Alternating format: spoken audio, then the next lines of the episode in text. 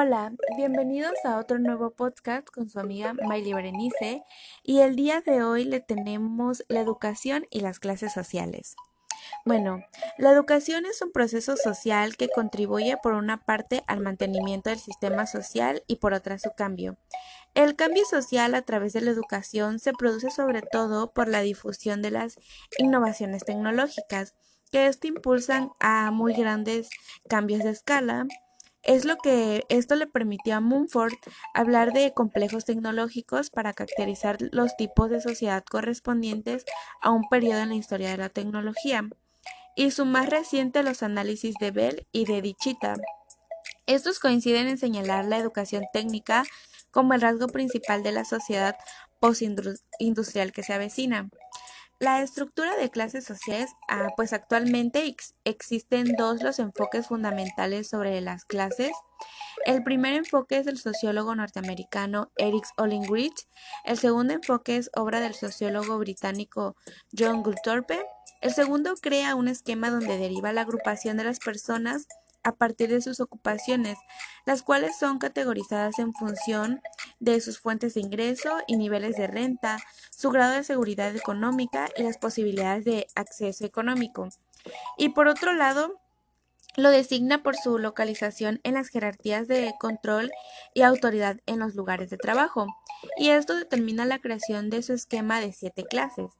La clase 1 y 2 dice que todos los profesionales, administradores y directivos, técnicos de alto nivel y supervisores de trabajadores no manuales. La clase 3 dice empleados no manuales de rutina de la administración y del comercio, personal de ventas y otros trabajadores de servicios. La clase 4 dice pequeños propietarios, artesanos autónomos y otros trabajadores por cuenta propia con o sin empleados.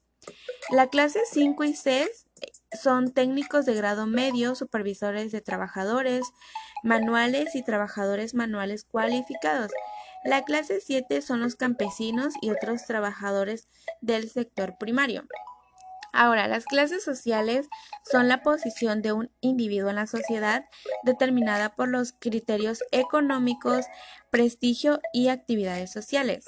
La clase social alta, pues es el poder, la riqueza, el alto nivel educativo. La clase alta es la familia genealógica. La clase alta baja son los nuevos ricos. La clase social media, media alta son los altos niveles de ingreso, el alto nivel educativo, el bajo nivel de desempleo, la alta valoración del ahorro, eh, la alta valoración del planeamiento del futuro. La media baja es ser trabajadores, trabajador para el servicio al público, los pequeños negociantes, los representadores de ventas, los profesores, los empleados de niveles intermedios del, del mercado. La clase social obrera, pues son los miembros de esta clase tienen nivel de ingresos bajos. Tratan de satisfacer sus necesidades inmediatas en vez de planear su futuro. El nivel de educación baja, en su utilización los sistemas de créditos, sus trabajadores son cualificados, son semicalificados de las empresas y las industrias. La clase social baja es el nivel más inferior de la sociedad eh, los desempleados permanentes, los usuarios de la asistencia social, los analfabetas, no cuentan con ningún ahorro, carecen de educación, eh, igual de condiciones de salud son precarias. Y pues el estilo de vida y los factores correlativos de pertenencia a una clase social es el estilo de vida, la salud mental, la educación, la ocupación, la conducta y la política, la estabilidad la estabilidad conyugal y la participación social.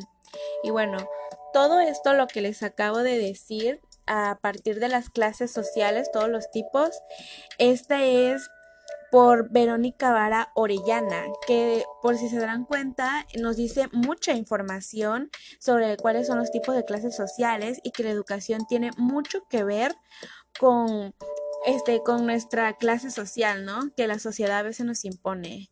Y bueno, esto ha sido todo por el podcast de hoy. Espero que haya sido de mucha ayuda y pues nos vemos hasta la próxima amigos.